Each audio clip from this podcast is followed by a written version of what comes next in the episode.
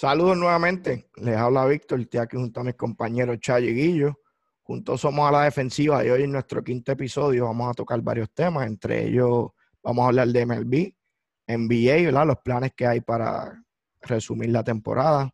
Vamos a, tocar otros temas. Entre ellos vamos a hacer predicciones a las premiaciones de NBA y vamos a tener varios segmentos en, en el transcurso. Con eso quiero saludar a los muchachos. ¿Cómo estamos, Chayo, Guillo? Dímelo familia, ¿qué está pasando? ¿Todo bien? Contento ya aquí que por lo menos se ve la luz al final del túnel con los deportes y pues listo para discutir estos temitas. vamos allá, mi gente, zumba. ¿Estás ready, Guillo? Estoy ready, vamos allá. Bueno, pues vamos a empezar con la MLB. Este, la, la, la, asociación, ¿verdad? Los jugadores le sometió un plan revisado a, a los dueños y a la liga como tal. Eh, incluye, eh, la propuesta incluye 114 juegos y salario prorrateado, ¿verdad? Para estos 114 juegos que, que fluctúa entre aproximadamente un 70% estarían viendo los jugadores, ¿verdad? Llegar a sus bolsillos eh, de su salario, ¿verdad? De su contrato como tal para la temporada. Este, ¿Qué piensan ustedes, verdad, con respecto a eso?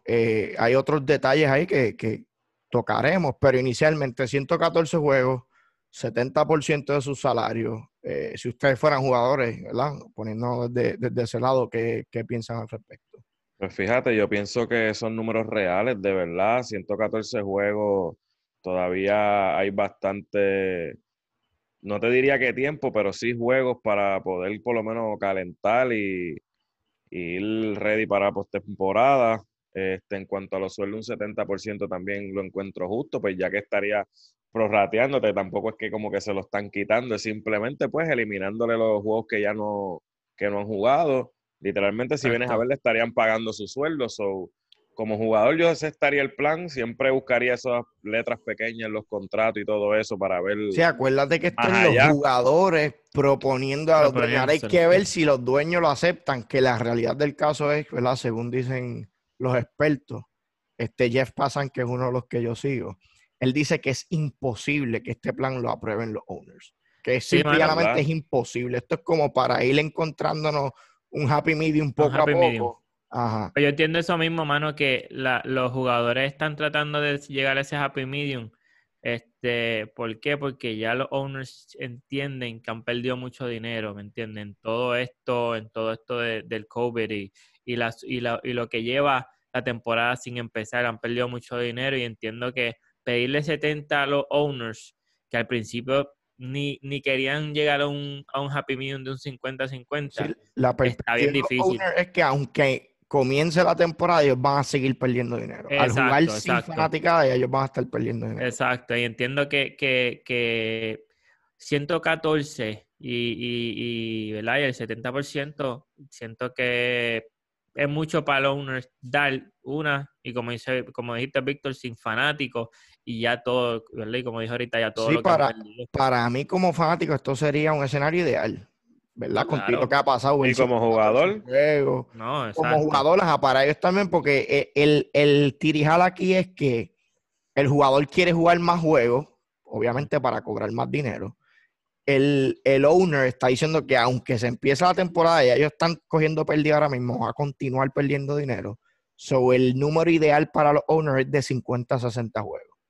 So, si venimos a ver, creo que vamos a terminar como estamos, ¿verdad? Hace unos meses atrás, en marzo, que se habló de 82 juegos, yo pienso que ese va a ser el, happy medium más o menos donde se van a encontrar.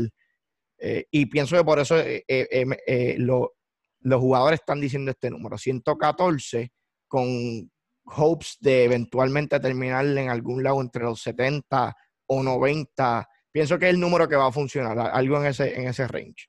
La temporada empezaría el 30 de junio y correría hasta octubre 31. La luego sería la postemporada. Postemporada empezar en noviembre, ellos estipulan. Pues eh, lo que vi fue eso, que Exacto, sí, temporada regular de junio 30 hasta octubre 31. Este, suena, poco tiempo para muchmes juegos, como quiera que sea, ¿verdad? No, sí, ellos casi siempre juegan. Se acaba en octubre. exacto. Este, juego por, por, por mes. pero yo pienso, yo pienso que, van a llegar a un happy medium y van a llegar, siento que, van a llegar como exacto, como Víctor dice, a, ese eh, a esos 80 juegos, ¿me entiendes? Esos 80 juegos, 70 mínimo. No creo que de 70 bajen a jugar 50, 60 juegos. Eso es pérdida para los Eso yo lo entiendo muy poco, para los, sí, para los jugadores. Este, y entiendo que, no es lógico para, Nico, la liga, ¿verdad? Quiere venderlo como que aún jugando apenas 50 juegos no estarían sacrificando el juego como tal, ¿verdad? Eh, la validez de, ese campeonato. Yo no estoy de acuerdo, pienso que 50. no, no. Tendría un asterisco ya de, ya de 70 juegos para abajo ya son. sí, unos peloteros que estaban acostumbrados a jugar 162 juegos, 50 es básicamente nada, ¿entiendes? Este, no sé, a mí, y, en, en, 50, 60 juegos va a haber equipos que casi nunca hacían playoffs estando en, en la postemporada, en el mero hecho. que, que, arrancan calientitos y después se quedan. y no solamente eso, este, mucho, que es un tema ¿verdad? que se ha dialogado y es los récords. Cómo esto afecta a las estadísticas. Obviamente, no te, no te debería sorprender ver un pelotero batear para 400 en 50 exacto, juegos. Exacto. Este, no, creo que eso se pueda. Sí, no, no, igual, igual que el campeonato sería algo que si no tuviese un asterisco, tuviese tres. Este, el parte de la propuesta eh, incluye que los jugadores podrían optar por no jugar si son jugadores que tienen condiciones médicas y son considerados jugadores de alto riesgo. Este, y lo otro es que tanto esta temporada como la próxima, que se vería afectada por esta situación, el efecto dominó, tendría unos playoffs expandidos, lo que significaría que habría más equipos de, de los usuarios. Eso también lo tocamos en, el, en, el, episodio anterior que tocamos el tema, pero es, algo interesante. Este, ya de por sí vamos a ver más equipos en los playoffs y, y entonces empieza la situación, ¿verdad? De los jugadores. Hay jugadores, son, son la minoría, pero hay jugadores que han dicho que no quieren jugar, ¿verdad? si no consideran que el deporte está, ¿verdad? Es safe. Este, Hay que ver esa dinámica de ahora que consideramos eh, alto riesgo, ¿entiendes? Porque si algún jugador no quiere jugar, va y busca una excusa médica básicamente, yo soy considerado alto riesgo, no tengo que jugar y me tienes que pagar, y ahí es que se va a formar. Hay muchas letras pequeñas, mano, que definitivamente es lo que están haciendo esta situación más complicada de lo que debería ser pero ¿verdad? Es donde estamos ahora mismo con, el béisbol. Este, lo, el, ¿verdad? Otra de las notas ya en el, en el plan es que habría lo que es un Spring Break 2.0, ¿verdad? Que es lo que le están llamando a, e, esas semanas de calentamiento antes de comenzar la temporada como tal. Y los jugadores quieren un adelanto, eh, la asociación ¿verdad? de los jugadores, MLBPA, quiere un adelanto de 100 millones de dólares para repartir entre los, entre los jugadores antes que se, ¿verdad? Antes que comience la temporada, quieren ver algo de dinero. So, eso es una de las cosas que tiene ese proposal que, ¿verdad? Va a hacérselo difícil a, los owners que ya están. Sí, pues son más chavos. están pidiendo más chavos. Yo entiendo que el, y ya están llorando. exacto, el propósito que, que, que, los jugadores le, ¿verdad? le dieron a los owners es, es un poquito absurdo. Este, pedir chavos de antemano para gente que ya está perdiendo, como hemos dicho, es, bien difícil. Este, y, siento que los jugadores están como que tratando de, buscar, no sé, no, no, quiero decir excusa, ¿me entiendes? Pero como que yo estuviera, yo quisiera que, la temporada empiece, ¿verdad? empiece y tratar de jugar lo, lo, lo, lo que está a mano, pues sabiendo este, y que, que, me beneficia a mí.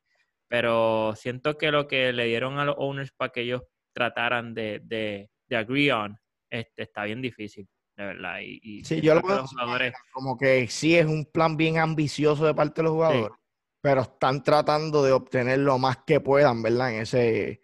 Sí, ellos setearon la vara. Esa negociación, sí. Ellos setearon la vara para entonces empezar a partir de ahí. Exacto. Para llegar a un happy medium. Está por verse y como dije, en verdad espero ¿verdad? Que, que logren llegar a esa, que se resuelva, ese acuerdo lo más pronto posible. Pero ese es el, el target ahora mismo. es junio 30. Exacto. Escuchar ese bate. Sí. Vamos a ver qué pasa. Bueno, eh, antes de brincar a, a, tocar el tema de NBA, un segmentito aquí entre medio rápido. Y esto es una de esas conversaciones que los muchachos no saben, pero es una de esas conversaciones que nosotros tuvimos tras bastidores, conversaciones de chat. Así que espero que estén listos para contestar la pregunta. Y vamos a empezar con Guillo. Este, uh, maestro, doble. Mike Trout o Ken Griffey Jr. Y a rayo. Rápido, dime. Ken Griffey. Chayo. Trout. Ok. pero no, pero espérate, eso no me. Bueno, no para bien. Esa era rápida, está bien. Está ese es blanco-negro, es una a la otra. Bien. Está bien, en, Este, el, en el Prime, yo cojo a Ken Griffey en el Prime. Pero esa es una buena para, nosotros hacer la asignación y después traer ese material, en verdad. Es una conversación que, que, que sale mucho en el béisbol. Bueno, vamos a la NBA. Este, en la NBA lo mismo, hay planes, ¿verdad? Esto, todo esto es propuesta, no hay nada oficial, ¿verdad? El momento que, que estamos haciendo este episodio, estamos trayendo la información más reciente en base a lo que hemos escuchado, hemos leído. La NBA se dice que está, eh, tiene un plan, ¿verdad? Que luego en esta semana va a estar siendo revisado eh, por la liga, los jugadores, y, ah, va a haber una votación para ver que todo el mundo esté en la misma página y esté de acuerdo con el plan. Eh, se, dice 22 equipos. Eh, el formato todavía está en el aire, no se sabe, ¿verdad? Exactamente cuál, cuál formato va a ser para continuar la temporada.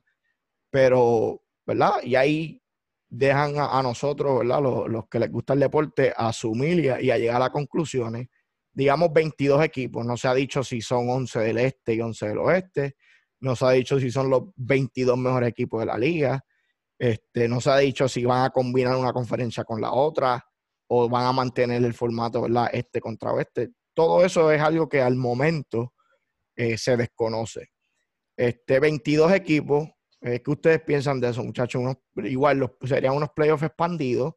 Este, no sabemos si se va a reanudar la, la, temporada regular, algún tipo de calentamiento, ¿verdad? Warm-up, y después comenzar lo que serían los playoffs, o si no sabemos, básicamente, está en el aire todavía. La NBA, contrario a la MLB, se ve un poquito más determinada a comenzar pronto y hay una mejor relación entre los dueños y los jugadores, pero igual es un plan que, que está siendo discutido, pero todavía no se ha finalizado. 22 equipos. Vamos a empezar por ahí, muchachos. ¿Cómo suena eso para ustedes? Dada bueno, 22 equipos, pues me gustaría saber si realmente son los... Si yo fuera a escoger los 22 equipos, yo diría entonces que fueran los, los mejores 22 equipos. Exacto. Pero me hace, me hace más sentido que sean los últimos tres lugares peleando entonces por esos por esa última posición o, o, en alguno de los casos pudiera ser la séptima y la octava posición. ¿Crees que lo estén haciendo por eso entonces? ¿Verdad? Que, bueno, que eso... Hay rumores, hay rumores, vamos a traerlo a la mesa. Yo, hay que soltar la sopa. Eso yo pienso que lo ha escuchado todo el mundo, ajá, no estamos... Que, Ajá, que, claro. que, que, quieren involucrar a los Pelicans y poder meter a Zion Williamson en los playoffs y uno que otro equipo también que pueda... Voy a reaccionar a eso, en mi opinión, sería bien lamentable que estén haciendo esto específicamente por un jugador y no por un equipo sí. o, o, varios equipos. Este, espero que ese no sea el caso.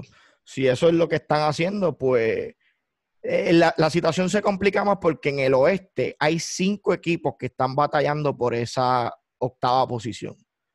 En el este sabemos que una, una conferencia, ¿verdad? Exacto. No es tan sólida como el oeste. Este, eso hay, hay un margen más amplio entre 9, 10, 11 por ahí para abajo, pero en el oeste, cinco equipos que están batallando por esa octava posición, que si la, la temporada continuara, ¿verdad? Donde se pausó, uh -huh. siguen, están vivos, como quien dice, en, en el hunt eh, for, for, that eight spot. Sí, porque quedan, algunos equipos le quedaban de 12 a 16 juegos, eso hay que también está por verse a discutir cómo integrarían esos juegos, si se iría directo a playoff, si se jugaría... No, lo más Ajá. real es que en verdad calienten dos o tres jueguitos antes y vayan de una directa para los playoffs. Para mí, yo entiendo que deben de poner a los 22 mejores, pues, ¿verdad? Como dice Chayo, no me gusta, y que como, como dice Chayo y como dice Víctor, no me gustaría ver a, uno, a unos equipos del este que estén ya en el, ¿verdad? Si escogen 11 y 11 de cada conferencia, en eso. Sí, revivir a, a, esta gente que ya están básicamente de vacaciones, porque no eh, tenían Exacto, y ahí ya sabían que Este- iban a entrar. Pero en sí, coger a los 22 mejores equipos este, y hacer un, un playoff bracket con esos 22.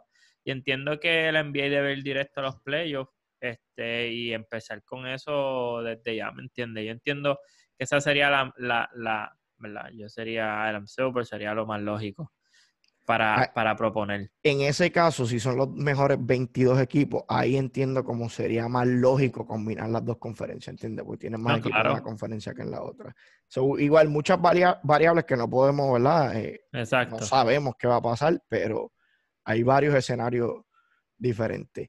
También escuché que uno de los GMs de esos equipos sotaneros este, trajo la idea, ¿verdad? En una situación como esta, donde deberíamos estar unidos, lo ideal sería tener a los 30 equipos en esa, en, ¿verdad? en esa localidad que se, que se ha rumorado y, y eso va a estar- pare- ha, salido ¿verdad? en la página de NBA, que el, el- el lugar donde se espera que ocurra este torneo sería en, en Disney, en Orlando.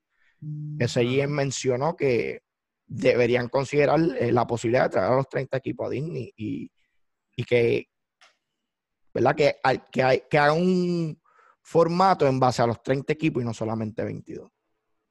So, igual está por verse si van a escuchar, ¿verdad? Esos GMs sotaneros que quieren participar, que quieren recuperar un poco de la temporada, ¿verdad? El, el- el dinero que han perdido, pero no sabemos todavía. Lo que sí sabemos es el final que va a tener esa temporada y quién va a levantar ese trofeo. Eso sí lo sabemos. Eso, Bueno, ¿Cómo, Eso- vamos a llegar allá? Pues no sabemos, pero... que va a haber un tú estás campeón. tan seguro que tú sabes quién es. Sí, claramente va a haber un campeón. Voy a hacer un ball prediction aquí como hace mi amigo Guillermo, pero eso no eso lo podemos discutir ahorita. Ah, ok, ok. ok. Bueno, hablando de predicciones, lo que sí, ¿verdad? Eh, teníamos planeado predecir es los premios.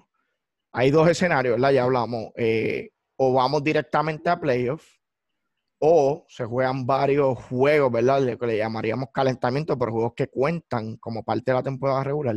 Y entonces, en base a eso, pues, entran a los playoffs. Digamos que se juegan dos o tres jueguitos más, ¿verdad? Digamos cinco que sería, pienso que el resultado de, estos, de estas premiaciones sería el mismo si no se juega un solo juego más. Vamos a predecir los premios, MVP, eh, Rookie del Año, Defensive Player del Año, etcétera. Este, y ustedes me dicen si, si estoy mal aquí. Yo pienso que si se juegan cinco juegos, digamos, el resultado que yo escogí para darle este premio no variaría, no va a cambiar. Yo digo que si escogemos los premios en base a la temporada regular, que ya son juegos que se jugaron, digamos que no se vuelve a jugar un juego de temporada regular, yo confío en que estos son los nombres que yo te diría para esos premios. Si se juegan cinco juegos más adicional, calentamiento, este, ¿verdad? Preparación entiendo- para la postemporada. El nombre mío se queda igual. Cinco juegos no es suficiente a lo mejor para, para cambiar una, una decisión. Yo pienso igual Exacto. que tú. Pienso que No, yo pienso ya. igual que cinco juegos. Pues vámonos en base a ese. Pero, pero sí te diría que habían competencias, como mencioné fuera de aire, que las veía bien rígidas y a lo mejor esos 10 jueguitos sí hacía falta para tener un claro ganador. Quizás 10, Eh, y por eso aquí vamos, vamos, ¿qué ustedes prefieren hacer? Lo hacemos en base a los juegos que ya se jugaron, que eso es un dato, ¿verdad? Ya eso es un, lo que pasó, pasó. O nos vamos más allá y decimos 5 juegos, 10 juegos, y ahí a 10 juegos para mí le estamos añadiendo una variable impredecible grandísima. Sí. No, So- grandísima. Yo, yo me voy a ir con mi, con los juegos que se jugaron. Yo, por lo menos aquí. Mi punto. Pues yo, y sería lo mismo una a la otra, porque para mí, digamos que hasta jugamos 5 juegos, yo me quedo con estos, estos candidatos, ¿verdad? Que he seleccionado. ¿Qué tú vas a hacer, Chayo? Está bien, sí, vamos por lo mismo. Pues vamos con lo que tenemos en base a la temporada regular. Worst case scenario. Yo digo, en mi opinión, que cinco juegos no cambiarían, ¿verdad? Mis selecciones. Bueno, vamos a arrancar con el ejecutivo del año. Este, pienso que todos sabemos ¿verdad? los nombres que se han mencionado. Este, vamos a empezar contigo, Chayo, ejecutivo del año. ¿Quién tú piensas que, que debería ser, ¿verdad? Con lo que hemos visto hasta el sol de hoy. Bueno, pues de verdad yo pienso que ejecutivo del año debe ser el de los Clippers. Fue el que hizo una movida que paralizó la liga y luego de eso ha seguido atrayendo más piezas al equipo, Frank no solamente Lawrence. con Paul George, Sí. con Paul George, pero también ha traído cuerpos que a lo mejor, jugadores que a lo mejor la gente da por muerto, piensan que no van a tener un buen rol en el equipo, pero de verdad que van a aportar y creo que claramente es él. Oye, este, buen punto, ¿verdad? Ese era, ese era mi, mi... siento que, que el de los Clippers, este, en ejecutivo, ¿verdad? Hizo las movidas necesarias, este, para tener a sus Clippers, ¿verdad? Eh, a donde están hizo la movida en el off-season este, para tener a los Clippers. Te, después te trajo a, a, a Kawhi, te trajo a PG, este, y te trajo, como dice Chaiva, a todo eso, a todo eso, ¿verdad? Hizo un, balance en el equipo, este, bueno, pues para contender este año, este, y tratar de ganar ese campeonato ahora, ¿me entiendes? Este, y entiendo, y entiendo que dado esa, eso es un choice bastante fácil para mí. Ese era mi pick también, este, el de los Clippers. Bueno, este, nosotros no discutimos las selecciones offline, so en mi caso es el mismo. Yo digo que Frank Lawrence de los Clippers, este, casi indiscutiblemente, ¿verdad? Trajo muy poca, muy poca gente esperaba que Kawhi Leonard terminara en los Clippers. Yo me atrevería a decir que casi nadie esperaba que Paul George se uniera a Kawhi Leonard en los Clippers. Eso fue algo que nos tomó por sorpresa y pienso al mundo del deporte en general. Este, Pienso que fue un power move increíble. Y no solamente eso, sino que como dijo Chayo, durante la temporada el hombre no se ha conformado. Él fue y, consiguió a Reggie Jackson, fue y consiguió a uno de los Morris Twins. Este, ha continuado mejorando ese equipo y pienso que ha hecho un trabajo eh, excepcional. Cabe mencionar, ¿verdad? Otro de los candidatos, que ya que los tres escogimos el mismo, va a traer un segundo. Exacto. Sam Presti, de Oklahoma City Thunder. Este, igual pienso que, que Presti, con el roster que tiene y, la expectativa que, tenía todo el mundo, la, la, liga ante ese equipo, este, hizo varios movimientos controversiales, como lo de salir de un jugador del calibre de Paul George, cuando es el mejor jugador en tu equipo, pero aún así eh, tiene ese equipo número 5 en el oeste, una conferencia fuerte, con un récord de 40 y 24. Salió, y salió de, de, de Russell, ¿me entiende? También, que hizo, hizo una, dos movidas, papo, que, que yo como, como, ese, como, como GM o como Sí, que este, todo en el off-season dijimos, pero ¿qué le pasa a este hombre? Una reconstrucción básicamente es lo que... Básicamente, exacto. Definitivo. Saliste de Russell y, y, meses después se espera, ¿verdad? Que Paul George sea tu líder y de repente sales de él también, ¿entiendes? Estuvo cuestionable sin lugar a duda esa decisión, pero vemos, ¿verdad? Ahora después de haber visto lo que hemos visto, 64 juegos después que está el número 5 en una conferencia sólida y, y tienen un récord excelente con yo diría que. Hay que recordar, él salió primero de Paul George después de Russell. O viceversa. Él salió primero de, Paul George. De Paul George, ¿verdad? No, es verdad. primero de Paul George. Ok, ok. Me confunda, pues. Trade en el offseason. Y después se esperaba que Russell era el que iba a correr el equipo. Y de la nada lo cambia por PG. Que tiene un contrato ridículo. Exacto. Y por eso es que la gente, que, que, está haciendo este hombre, ¿verdad? Estás cambiando. Russell Westbrook en el off-season era un asset más valioso que Chris Paul. ¿Están de acuerdo conmigo ahí? Exacto. No, sí. En base a lo que trae en la cancha. Los contratos, los dos están ridículos, pero Chris Paul cobra muchísimo dinero. Este, so, igual yo lo veo así como que, ¿qué está haciendo este hombre? Pero de nuevo, este, los resultados están ahí, han tenido éxito. Eh, y les va muy bien. Se ha visto muy bien ese equipo. Eh, hay que darle crédito a San Presti. Yo quisiera darle una mención honorífica al de Miami, porque realmente también trajo a Jimmy Butler, ha corrido sus bases con jugadores que realmente no tienen nada de experiencia, confió en BAM y realmente esa gente en playoffs le dan el palo a cualquiera. So, Pienso que merece su mención honorífica también. Sí, de verdad que, que excelente trabajo como ejecutivo que ha hecho también. Y ellos están cuarto en el este, 41 y 24. Este. Y, y, yo diría que, ¿verdad? Yo no diría que no esperaba que ellos no hicieran los playoffs, pero no esperaba que estuviesen tan arriba. Y para mí, cuarto lugar, como quiera que sea, no es mucho. Yo pienso que ellos son más peligrosos que ese récord que actualmente tienen. Sí, eso es lo que han demostrado. Tienen a, Jimmy Butler, que sabemos que, que no le tiembla la mano en los playoffs, ¿sabes? Que lo, que lo ha demostrado. Este, bueno, Coach of the Year, dirigente del año. ¿A quién tienen ustedes, muchachos? Vamos a empezar contigo, Guillo, ahí. Pues mira, yo tengo, yo cogí a tres candidatos. Este, te los voy a decir. Con uno está bien. Sí, no, no. yo tengo, tengo tres candidatos también. No, tengo mis tres candidatos y voy a coger el Coach of the Year. Este, pues mira, yo siento que voy a empezar con el, con el tercero. Este, tengo a Billy Donovan. Pues Billy Donovan es el de, de OKC. Ha hecho muy buen trabajo. Este, los tiene quinto en el oeste. Hizo excelente trabajo este año.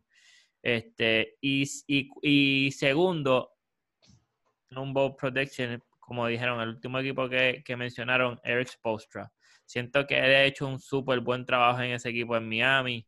Este, con la, con la, ¿verdad? Trajeron a Jimmy Butler y, y con las piezas que tienen, son bien peligrosos en el, en el, en el este y, y, el récord que tienen, este, siento que ha hecho buen trabajo ahí. Mi primero, pues Nick Nurse, el de Toronto.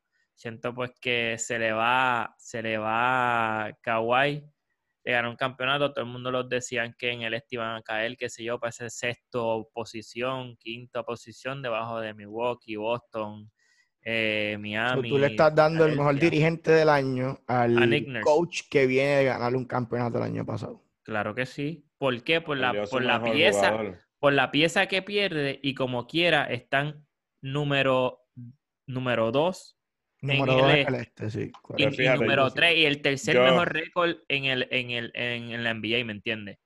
Yo los tengo en la conversación, pero no como para dárselo a él. Sí lo tengo por los mismos factores que tú estás mencionando, pero sí lo tengo en segundo lugar. Tengo en tercer lugar, tengo a Spoeltra y en primer lugar tengo a Michael Malone, por la sencilla razón de que en el oeste todo el mundo se afiló se afiló los Lakers, se afinaron los Clippers, se afinó Dallas y dos o tres equipos más y esa gente con y que ellos tuvieron un comienzo lento, esa gente sigue en, cruz control, con su tercer, segundo lugar luchándolo. Sabemos que el Joker llegó fuera de condición, arrancó bien lento, Jamal Murray perdiendo, o sea, no estando en su mejor momento, y realmente ese hombre no tienen a Michael Porter tampoco. O sea, ellos, tienen, ellos carecen de dos o tres piezas y ese equipito sigue ahí y todos los juegos son batallados hasta lo último. Realmente él es mi coach de ayer por la sencilla razón de que contó y que los equipos se amolaron en el oeste y él sigue con el mismo roster. Se mantiene ahí. Sí, Denver está tercero, 43 y 22. Sí, sí. Tercero. Exacto. Bueno, me toca entonces. Yo me alegro, ¿verdad? Tengo un, coach diferente al de ustedes. En mi caso, es eh, Billy Donovan. Este, para mí, un coach of the year es alguien que hace mucho con poco. Como te dije, no estoy de acuerdo contigo, Guillo, porque pienso que el hombre acaba de ganar un campeonato. Sí, se le fue el mejor jugador pero, pero, lo, pero lo tenía en esa posición. Lo tenía en esa posición. Yo lo tengo número dos. Y... No, no, no, no, no, no es que lo tenga número dos. Lo tenía en la posición que está su equipo yo no esperaba, no, no esperaba que estuviesen en pues, segundo en el este, pero, tampoco yo esperaba que se cayeran. Tampoco esperaba que, sistema que, vienen con jugadores que están resolviendo. Pero ustedes pensaban, pero ustedes, exactamente.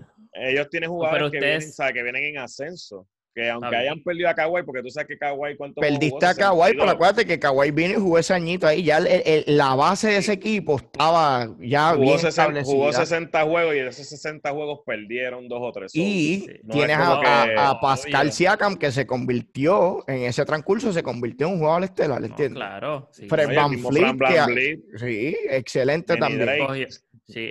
So, Nick Nurse, que le ha ido bien, sí que yo diga que Nick Nurse ha maximizado el potencial de ese equipo, no. Para mí, Billy Donovan en Oklahoma City ha hecho eso. Es que eso no, eso no te hace, bueno, está bien, eso, es tu, tu pensado, Por eso es perspectiva, cada quien tiene su, idea de a quién, quién se merece este premio. Para mí, el dirigente, alguien que ha hecho mucho con poco, y eso es Billy Donovan. Nadie a mí me puede decir al principio de la temporada que esperaba que Oklahoma estuviese quinto en el oeste. Una conferencia sólida, fuerte, ¿entiendes? Los tiene quinto y cuando tú miras ese roster, hay mucha gente ahí que tú dices, ¿quién, es fulano de tal? ¿Entiendes? Chris Paul ha sobrepasado las expectativas, pienso que ha hecho excelente labor, hizo el All-Star, es un veterano, sabemos lo que trae, pero para mí ha tenido una temporada muchísimo mejor de lo que yo esperaba y por eso fue que dije anteriormente que en el off-season Russell Westbrook yo lo escogía por encima de Chris Paul porque ya pensaba que a Chris Paul no le quedaba mucho baloncesto y eso no es lo que está demostrando ¿verdad? con lo que ha hecho esta temporada. Son mi dirigente del año, Billy Donovan, Oklahoma City Thunder, que ah. tiene un récord de 40 y 24, quinto en el oeste. Ah, yo lo tengo, yo lo tengo en mi top 3. Está bien. Es muy buen dirigente.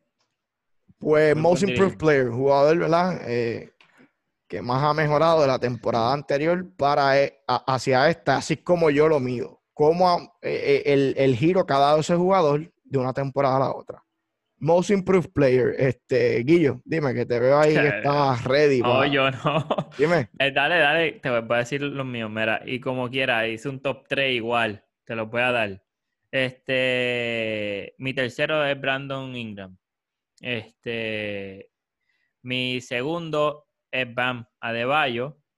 Este, y mi, y mi Most Improved, este, por cómo está, por cómo está posicionado, por donde tiene a su equipo posicionado sin nada. Suéltalo, suéltalo, suéltalo. Eh, Domantes Sabones, el de Indiana. Un hostal.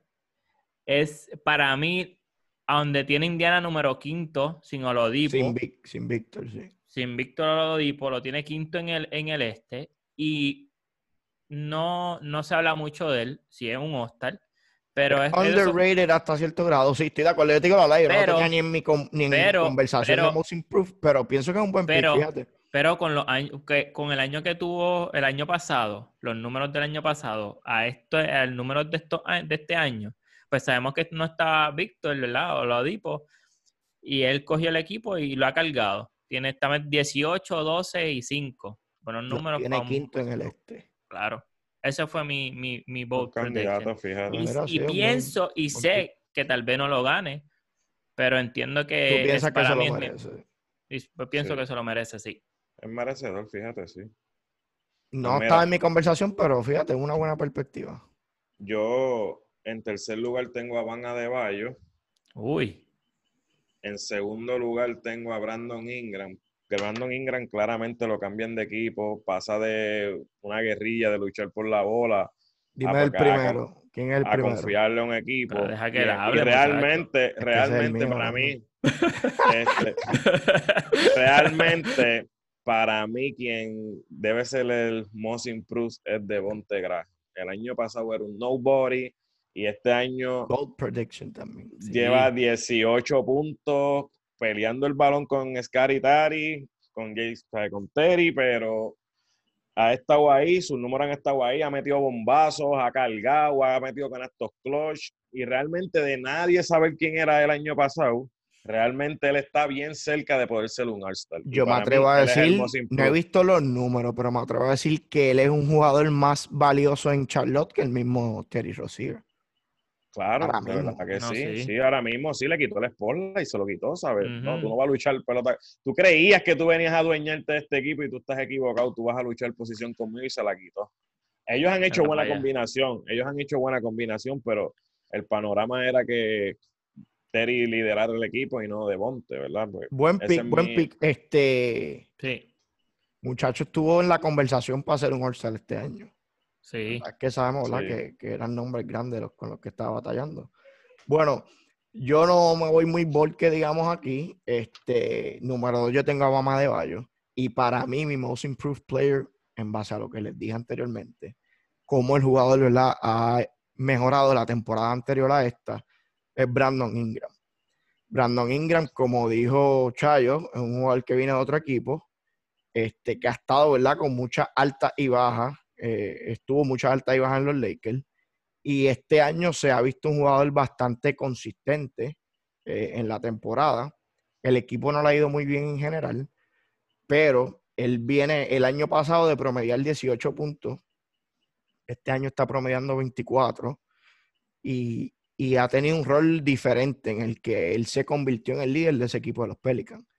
Este, para mí, el, el el turnaround, ¿verdad? De, de la temporada pasada a esta y las otras variables, ¿verdad? Eh, llegando a un equipo nuevo, convirtiéndose en el líder de ese equipo, estando con, con, la incertidumbre de qué va a pasar con Zion, de quién es este equipo, ¿entiendes? Y para mí lo ha manejado súper bien y, y, está teniendo una temporada excelente. Brandon Ingram, para mí, el jugador eh, most improved. Es bueno, Brandon Ingram. Sí. Merecedor.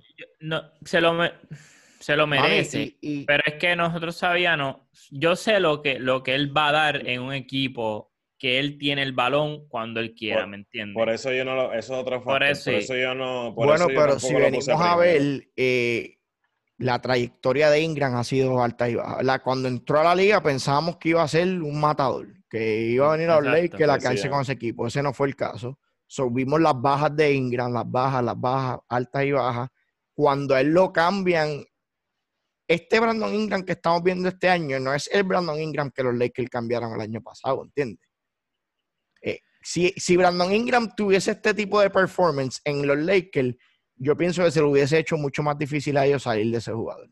Para mí se está viendo como un jugador que puede cargar un equipo básicamente, que si los lleva a los playoffs y ganen, ya eso es otra conversación, vamos a ver cómo se Exacto. desarrolla la carrera de él. Pero pienso que los números están ahí, mano, que, que improved. Es por eso, sí. Rebote, sí.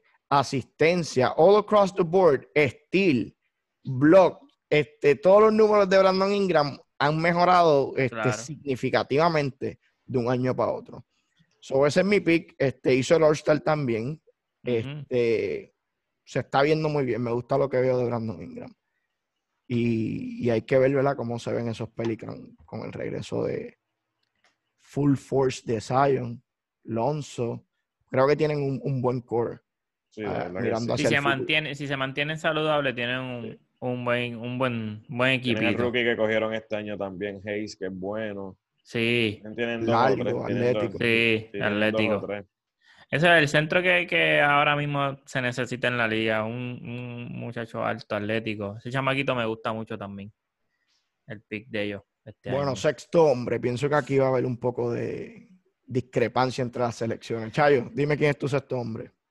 Bueno, si tú quieres que yo vaya desde el tiro, yo te voy a decir que mi sexto hombre es Dennis.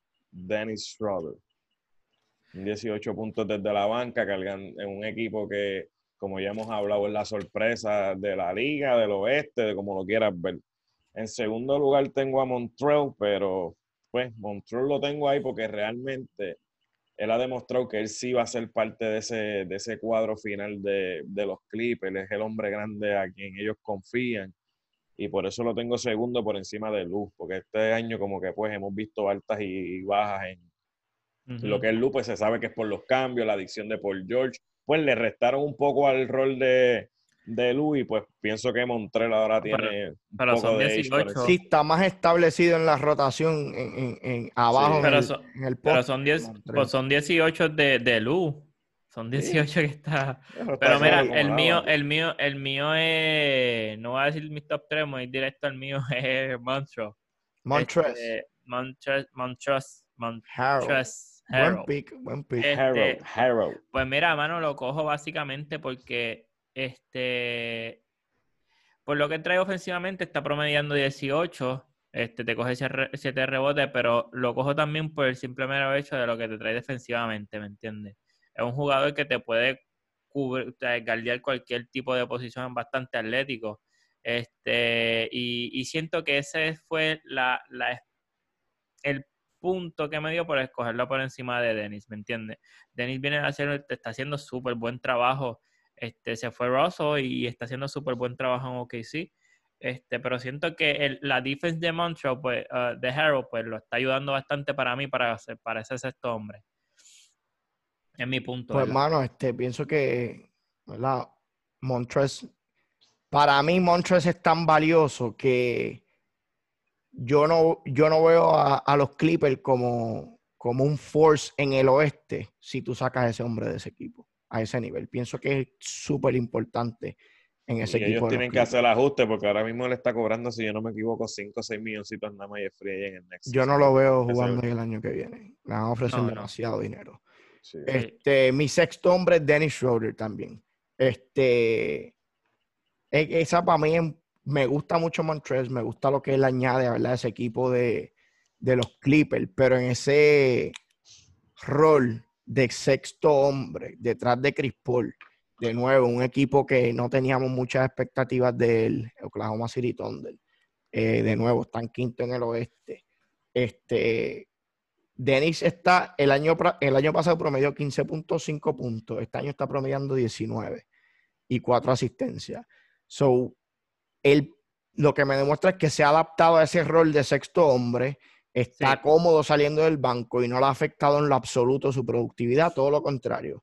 Este, está machando básicamente career high en puntos 19, viniendo del banco, entiendo, un hombre que por en ese momento, ¿verdad? Cuando digo career high, 19.4, eh, estaba en Atlanta y básicamente era la voz cantante para aquel entonces, ¿entienden? Ese equipo. Ahora está viniendo del banco en un equipo, ¿verdad? Que está quinto en el oeste, un equipo que es sólido, eso sería un equipo bastante sólido. Está detrás de Chris Paul y está promediando los mismos números, 19 puntos y 4 asistencias. Y como te digo, pienso que se siente cómodo en ese rol y... Yo pienso que ese, es uno de los chamacos que, que como un Lu, como un Lu Williams. Donde quiera que lo tire, va a ir a hacer el trabajo. Eso mismo voy a decir, yo lo veo. Va a ser como... Ahora que Lu está ¿verdad? En, lo, último de su carrera, veo a Dennis como ese chamaco, ¿verdad? Que todavía le quedan varios años de carrera. Y, y, si se queda cómodo en ese rol, lo veo ganándose par de sexto hombre del año, ¿verdad? Si continúa ese ritmo. Suele mi sexto hombre. Oye, y, y, te digo una cosa, este, Dennis no lo veía como un sexto hombre, este, no lo veía como un sexto hombre. Ni Atlanta tampoco cuando le dio 80 millones de dólares. un montón de dinero ese chamaco. Y para mí puede ser un sexto hombre, como dice Víctor, puede ser que se gane par de premios de sexto hombre. Si sigue ahí y, no se le da con, con ser una. Con querer ser un equipo y ser point guard regular, ¿me entiendes? Que, que la tiene para hacerlo también, lo fue. Bueno, esta conversación se va poniendo cada vez mejor. Ahora vamos a pasar al Defensive Player of the Year. ¿Cuál es la predicción tuya, Chayo? Para mí esto en todo momento había sido un one-man race y es el señor Anthony Davis. Yo no creo que te tenga que dar mucha explicación. ¿Por qué? Porque ahora mismo, ¿verdad? Lo que leímos hoy, que compartimos, fue que el favorito y estos son ¿verdad? rumores tras bastidores. El favorito para Defensive Player of the Year es Giannis. ¿Por qué tú te estás yendo con Anthony Davis? Bueno, porque al momento, hasta que la season terminó, pues Anthony Davis estaba liderando el blog. Siento que la presencia de él, pues acuérdate que todos los dos, ambos tienen ayuda, ambos tienen hombres grandes al lado. Pero cuando yo vengo a ver el tiempo de que realmente comparten cancha con ellos, ¿sabes? Anthony Davis literalmente en todo momento que está jugando, sí tiene un hombre grande al lado, pero son mínimos, son minutos, lo que llaman garbage time, ¿me entiendes? No es tiempo real, no es tiempo donde los minutos cuentan. Y en base a eso, pues yo tomo la decisión de que él es el hombre adecuado. Sí, Giannis caga con la responsabilidad, pero siento que el equipo de, de Milwaukee, el sistema se debe, la defensa se debe más al sistema y no tanto involucrando lo que él puede hacer como individuo en base a eso es mi decisión. Yo pienso que sí el effort de Anthony Davis claramente es mayor individual, ya que sabemos que sí Laker tiene dos o tres piezas defensivas, pero no es como que todo el núcleo es defensivo. Sin embargo, tú vas a Milwaukee y si tú sabes que esté, esté Gianni o no esté Gianni, esa gente van a ir a defender igual de duro. Buen, Buen, buena justificación. buena, oye, no tengo que dar más nada al Chayo. pienso que, pienso que sí, que Anthony Davis este, va a ganar su Defensive Player of the Year este año, ¿verdad? Este, por el mero hecho de eso mismo, que Giannis es más, como dice, no puedo decir más nada, como dice Chayo, es más, es más, este, eh, ¿cómo se, verdad? Como tú dijiste ahorita, este, más Defensa sistema. y, sistema. Más sistema, un sistema que ya esa gente tiene en, en, en, que está jugando con ese sistema ya de tiempo. Este, y, y, y Anthony Davis es que, pues, es un jugador, pues, defensivamente que puede detener, ¿verdad? En la pintura, hace su trabajo. Básicamente es el, Chayo lo, lo detalló completo para mí, Anthony Davis también. Estoy de acuerdo. Este, buen trabajo ahí con tu justificación, este, Chayo. Yo voy a añadirle un par de cositas porque lamentablemente tengo que estar de acuerdo con ustedes. Para mí es Anthony Davis. este, y verdad, cosas verdad que yo añadiría a esa justificación es, como dijo Chayo, en blocks 2.4 eh, comparado con Giannis, que tiene un block por juego. Estamos hablando de una diferencia significativa. En steals, y sé que voy, a tirar esto porque, número uno, no tengo absolutamente nada en contra de Giannis. Pienso que es excelente, pero no lo veo como un force defensivamente en su posición como para mí es Anthony Davis. Este, pienso que no demanda el mismo respeto en la pintura. Pienso que ese impacto es bien diferente entre Giannis en la pintura y Anthony Davis.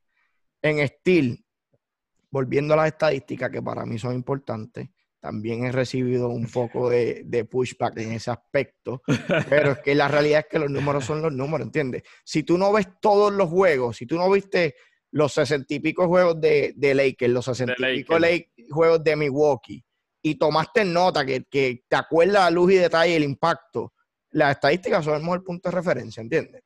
So, si tú ves highlights, estadísticas, pienso que puedes llegar a una decisión informada. En Steel, volviendo a la estadística, este Anthony Davis 1.5 Steel, Giannis un Steel por juego. So, en blocks y Steel, Anthony Davis le lleva los números, como dije, más allá, Chayanne abundó bastante en eso, la presencia este, en, la pintura de Anthony Davis. Pienso que no es lo mismo en el caso de Giannis. Además de eso, este, pienso que es una estadística importante defensivamente y en los puntos que permite el equipo. La diferencia no es drástica. Estamos hablando que los Lakers permiten 106.9 puntos por juego y Milwaukee permite 107.4 puntos por juego. So, la diferencia casi insignificante, pero sabemos que en el baloncesto por un punto se gana, ¿entiendes? son cosas, ¿verdad? Que para sustanciarle ese punto que trae Chayo, en mi caso que también estoy de acuerdo con que es Anthony Davis, este, vale la pena mencionarla. Bueno. y, mala mía que, interrumpa, pero yo siento que, el, que el defensive player se ha puesto como que no, es, no es tan deep como antes, ¿verdad? Es como que más año tras año. Por varios años ha sido bastante vago, yo diría, en el sí, mano. de que sí.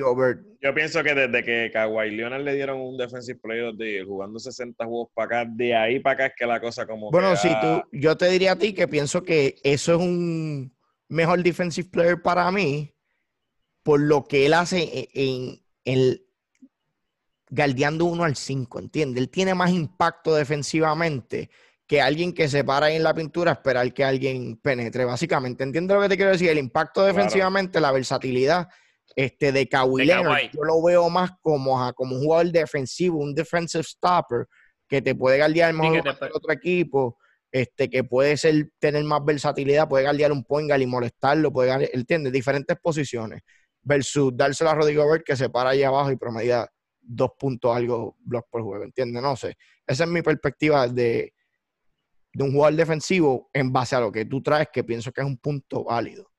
Pienso que últimamente ha sido, es un hombre grande que es un defensive stopper allá abajo y ya no le dan tanto peso a, esa versatilidad. A lo, que hace. Está como que más estancado como que en un forward, ¿me entiendes? Este, este, un power forward, un centro. Y, un hombre grande. Exacto, y no lo mueven en base que, que, se lleva un point, como dice, como tú dices, que Kawhi te puede guardiar las cinco posiciones, ¿me entiendes? Básicamente y lo hemos dejado como que en ese aspecto. Y ¿Sabes qué es lo que necesitamos en el juego? Un, ejemplo, ahora mismo hay más que dos nombres, ¿me entiendes? De ese tercer nombre, uno no, como que pues, como que no hay. Tú estás diciendo que hace falta, hace falta ese Gary Payton no hace falta ese, ese jugador. Hombre pequeño, que sea fearless defensivamente. Esa lista en, en, en, Defensive Player of the Year es que sea más larga, mano, porque de verdad, últimamente son más que dos o uno y ya. Ahora mismo que salió Giannis y Giannis salió de la nada para favorito. Sí, para mí, honestamente. ¿Entiendes? Como que. Pues, Giannis yo no lo veo como esa fuerza defensivamente, o no sé, yo no lo veo así, Ofensivamente, sin lugar a dudas. Este, imparable, pero como defensivamente, como que no pienso que, que él demande ese respeto en la pintura. Hay alguien. Yo no veo ese fear factor de que la gente diga, diablo, ahí está Gianni, yo no voy a pasar por ahí, ¿entiendes? No, como que no, tiene, no demanda ese respeto. Exacto. Anyways, Defensive Player of the Year, ahí hubo consenso. No me esperaba esa, pero estoy de acuerdo Sí, con no. Anthony Davis. Este Rookie of the Year está One Man's Race también. Sí, mano, unánime, ya. Sí, eso yo puedo para Unánime. próxima conversación. Sí, he escuchado, he escuchado, ah, vale, la- vale mencionar que Claro. he escuchado uno que otro loco que ha dicho Zion Williamson. Pienso que es una locura. Este, el tercero en esa conversación es Kendrick Nunn, está teniendo una, una muy buena temporada. Mejor aún, ¿verdad? Que es un hombre que se fue undrafted y nadie se lo esperaba. Pero nadie de los rookies, ninguno se compara con lo que ha hecho John Morant de Memphis. El récord no lo favorece, pero las estadísticas están ahí. El hombre está promediando 17.6 puntos, 3 rebotes y 7 asistencias. Este, Oye, te jugó la temporada completa. Bueno, y ha jugado temporada. 59 juegos, que ese es el Exacto. factor determinante. Entre Zion sí tiene mejores números, pero si ves los juegos, el hombre ha jugado 19 juegos. Estamos hablando Y que juegos significativos, ha ganado juegos. Morant le Zion lleva no- a 40 Morán juegos. no ha ganado juegos todavía, perdón. Zion no ha ganado juegos todavía. Y el otro número, fíjate, interesante, que apunté ahí de Morant, que creo que vale la pena mencionar, y es que ya Morant, un rookie, ¿verdad? Este está tirando 50% de campo.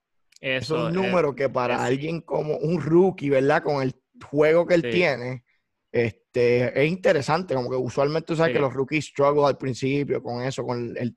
Yo veo mucho field goal Pero- percentage con decision making. O sea, el sabes- chamaco está tomando buenos tiros. Pero, pero está tomando buenos tiros y no está tirando tiros innecesarios, porque si tú te percatas, está tirando como 14 tiros por juego nada más, ¿me entiendes? Sí, está promediando 18 puntos, un equipo que no tiene muchas armas ofensivas y está tirando 50%. Y podemos, si venimos a ver, él puede Exacto. dañar ese field goal percentage con un poquito más de volumen, tirar más.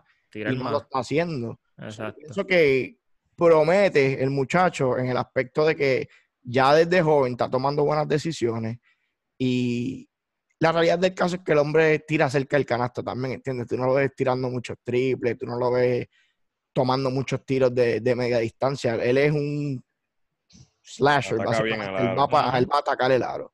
So, y ha tenido éxito con eso, so, no veo, ¿verdad? Por qué cambiar el approach. Sí pienso que debe desarrollar ese tiro de media distancia para que coja menos cantazos y tenga una carrera larga. Pero se ve bien el muchacho, Ja Morant, de Memphis. Y eso es unánime, unánime. No hay.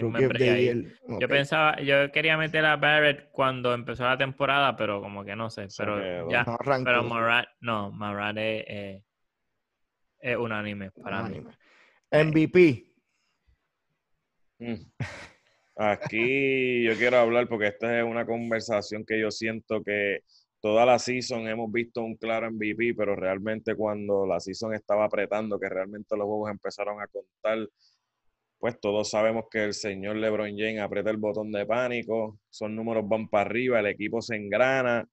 Y realmente, mano, aquí siento que en verdad estaba empezando a cerrar y quedaban muchos juegos buenos para ambos equipos que posiblemente le pudieran haber terminado dando el age a Gianni, como pueden haber dado el age suficiente como para que LeBron lo recogiera, porque en cuanto a números, pues ambos tienen números de MVP, ambos están primero en la conferencia, en sus respectivas conferencias. En el, en el juego de la season están uno a uno Giannis y LeBron. En cuanto a equipos fuertes, pues ya hemos visto que todos los equipos se han ganado entre ellos. ¿ves? Milwaukee le ha ganado a todo el mundo.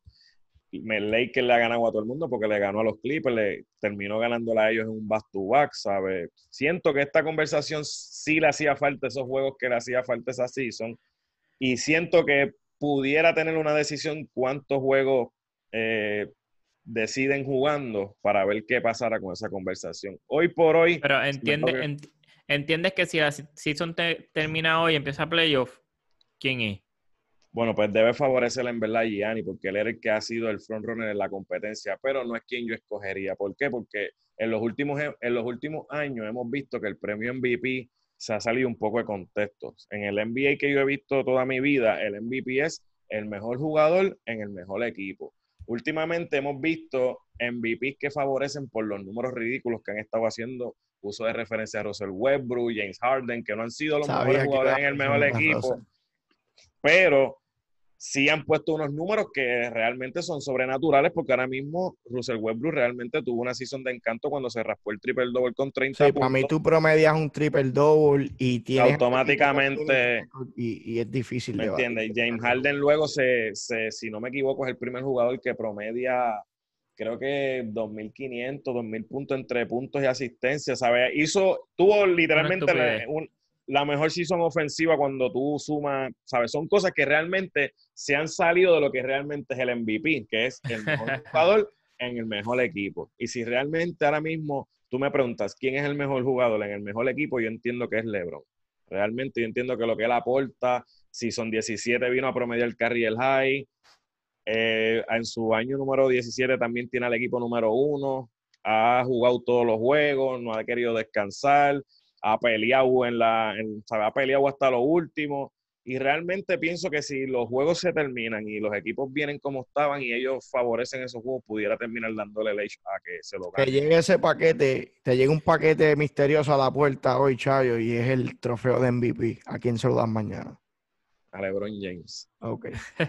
pues mira, pues yo, este, como tú estás hablando, Chayo, yo entiendo que el, el y siempre lo veo de esta manera. Yo siento que el MVP es Most Valuable Player, pero para literal lo cojo así. Como siempre Víctor coge todo literal y, pues yo lo voy a coger literal. El jugador más valioso, tú lo sacas de ahí y ese equipo Exacto. se pues transforma pues de una manera negativa. Pues yo pienso que Giannis ahora mismo es el jugador más valioso en la liga en esta season. ¿Por qué? Por eso mismo. Yo siempre lo cojo el MVP para mí así. Tú sacas ese jugador de ese equipo y ese, y ese equipo no va a dar lo mismo que está dando ahora, ¿me entiendes? Yo te aseguro que si este tú sacas a LeBron de Lakers tampoco. O sea, que ese tema está bien. Sí, pero. a LeBron de los Lakers y son los Pelicans. Sí, no, entiendo, entiendo su punto, pero yo entiendo que, que este, este Giannis ha sido, exacto, literal, como visto, siempre lo toma todo literal, yo siento que Giannis, tú sacas a Giannis de, de, Milwaukee y siento que no va a ser el equipo que es esta temporada. para ti el MVP es Giannis. El MVP Giannis, sí. Yo en verdad eh, acepto Y yo entiendo, oye, y acepto, y acepto tu punto y yo entiendo que LeBron ha tenido una, una, una ah, es como te dije, a este punto para mí... Brutal. Pero Giannis es el most valuable player. Desde ahora como mencioné, estos juegos eran que faltaban y iban a ser crucial para así ver una clara delantera entre algunos de los otros, pues como mencioné, para mí LeBron venía recogiendo el, camino. Bueno, no, sí. pues eso me deja a mí, yo me tengo que ir con LeBron. La decisión, la este, decisión. LeBron y pienso que Chayanne cubrió, ¿verdad? La mayoría de los puntos. Pero, pero espérate, faltan stats, faltan stats, dale, tíralo ahí el factor determinante para mí. Vámonos a los stats, ya que Guillermo lo Este punto, LeBron James 25.7, Giannis 29.6. Rebote, LeBron 7.9, Giannis 13.7. Ahí domina por un, ¿verdad? un amplio margen Giannis en rebote. Asistencia 10.6, LeBron Giannis 5.8 asistencia. Para mí, cuando se trata la conversación del jugador más valioso en el equipo, LeBron James es el jugador más valioso ahora mismo para mí en la NBA y es por ese número. El hombre en su temporada número 17 está número uno en asistencia, con 10.6. ¿Entiendes? So, el em, jugador más valioso para mí tiene que ver con un jugador completo, tiene que ser un jugador que hace a sus compañeros mejor, y tiene que ver, ¿verdad? Un jugador que eh, de la manera que hace a, sus, a sus compañeros mejores, eh, asistencia, estadística, una, y el liderazgo. Y pienso que en cuanto a ¿verdad? cubrir todas las bases, en estos dos claros candidatos, ¿verdad? Que son LeBron y Giannis, pienso que el Edge lo tiene LeBron y es por ese número, mano, de las asistencias. Ese es el número que para mí, el, el, tiebreaker, como quien dice, está bien cerca la carrera. Oye, se me haría bien difícil tomar esa decisión. Pero se lo daría a LeBron y es por eso, mano, las 10 puntos de asistencia.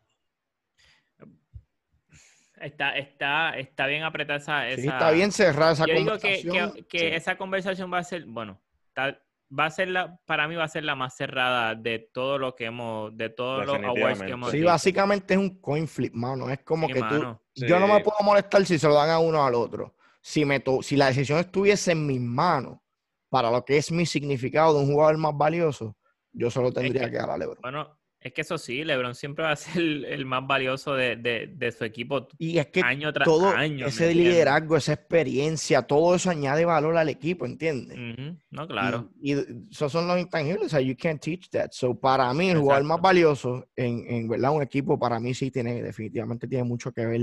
En las victorias lo mismo, el récord. O sea, no hay un, si fuese drástico el- la diferencia entre los récords de esos dos equipos, eso quizás haría la decisión más fácil. No, y yo entiendo, un ejemplo, Ley, que lo estuviera tercero en el oeste, fácilmente Ujú. se lo lleva, pero hubiera conversación. Pero no ese no es el es caso. otra cosa. están primero en su conferencia. Y, y desde el saque. Y entonces Milwaukee está 53 y 12, mejor récord overall. Y los Lakers tienen 49 y 14. Mejor récord en el oeste, segundo mejor récord overall. So, exacto. estamos hablando de cuatro juegos de diferencia, ¿entiendes? Para mí no es suficiente como para yo cambiar mi opinión en cuanto a, a una decisión como esa de jugar más valioso. Este, so, tengo a LeBron también. Esos awards van a estar difíciles, van a estar difíciles. Algunos van a estar bien fácil, pero por lo menos. Sí, como, y como dice Chayo, hubiese sido bueno ver que se terminara la temporada, se jugaron 82 juegos, que íbamos a ver eh, el picture completo. Ese no es el caso. Este, hay que ver qué hace la liga, ¿verdad? Si en verdad van a ir directamente a los playoffs y ya, ¿verdad? El baloncesto que hemos visto es lo que es para, para efectos de premiaciones, o si va a haber un poquito más de baloncesto que pueda decidir, ¿verdad? Esas, esas carreras que están bastante cerca una de la otra. Bueno, eso está es. por verse, muchachos. Con eso terminamos las premiaciones. Este, ya tocamos el tema de MLB, NBA. Este, algo más que quieran aportar antes de pasar a, a nuestro cierre, que en el día de, ¿verdad? El día de hoy va a ser otro segmento de la Así mismo es. baqueta. Y Pues es- mira, ya que estamos hablando de, de- de los awards del NBA, este, el segmento es bien fácil. Díganme su first team NBA. first First team. team. NBA. Uh. Uh. Uh. ¿Quién va a arrancar? ¿Quién va a arrancar? ¿Quieres que yo, Yo salga no. del saque? Yo, pues Ah, yo bueno, te puedo decir Dale. Giannis, Anthony Davis, LeBron, eh, Doncic. Wow, ya lo voy a tener que disparar de la baqueta así, Chris Paul, ¿verdad? Se lo merece por donde tiene el equipo. Uh. Luka Doncic, James Harden, LeBron James, Giannis y centro. Anthony Davis, mano. De verdad. Ah, bien. Y Pues, pensé Ajá. en Joel Embiid, pero no ha estado lo suficientemente tiempo, saludable. sí. pues mira, pues yo tengo a, a Luca, tengo a LeBron, tengo a Giannis, tengo a David y a Embiid. Esos son mis jugadores, mi first team. No tienes a. Harden. No. Yo tampoco lo el- tengo, en el pero second team. No, yo no, lo tengo el second team el por la sencilla guard del first team es James Harden. ¿Ah? O sea, acuérdate, first team, point guard, shooting guard, small forward, power forward y centro. Los tengo así, Luca, Harden, LeBron, Giannis y Anthony Davis. Pienso que son los mejores jugadores en su posición actualmente este- esta temporada. Sí, sí. Pero Harden el, el- el- está en mi second team. Está bien. Harden, en verdad, oye, mucha gente no le gusta el estilo de Harden, pero para mí es el mejor shooting guard indiscutiblemente ahora No, mismo claro. cuando Clay está fuera del juego.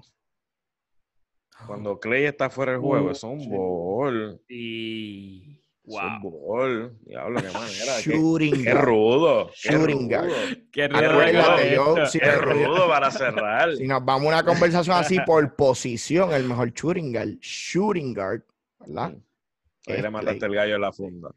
El mejor, quizás uno de los mejores, el mejor scorer, el mejor que me, el, el que con más facilidad, el que más herramientas tiene para meter la bola en el canasto sin ponerle posición, yo diría que sería Harden. Pero es diferente la conversación cuando es por posición guard, que lo que yo espero es que cuando yo saque esa bola, meta ese triple, meta esa jump a corta distancia, ese es Clay Thompson. Está bueno ese. ese- Bueno. ese- este está bueno. Eso fue de la baqueta. Se fue el quinto episodio de A la Defensiva. Este, con eso cerramos por ahí, muchachos. No sé si tengan algo más que decir. Vamos allá. No, de verdad que no. Por ahora se, se cubrió todas las bases. Sí, mano. Agradecerle a todos nuestros oyentes. Eh, recuerden ir a través de nuestras redes sociales, Instagram, Facebook, este, YouTube. Dile, Dale like, dale like si te gustó el contenido. Si te gustó, dale like, suscríbete al canal y comenten, mi gente, este, si no les gustó algo, si quieren ver algo en el próximo episodio, este, eso es lo que queremos hacer, complacerlo, interactuar y escuchar otras perspectivas. Así que el video va a estar en YouTube, eh, podcast va a estar disponible en Apple, Spotify y Google. Y ya ustedes saben, si de deporte se trata, manténganse a la defensiva. Sí, vamos allá. Cuídense, muchachos.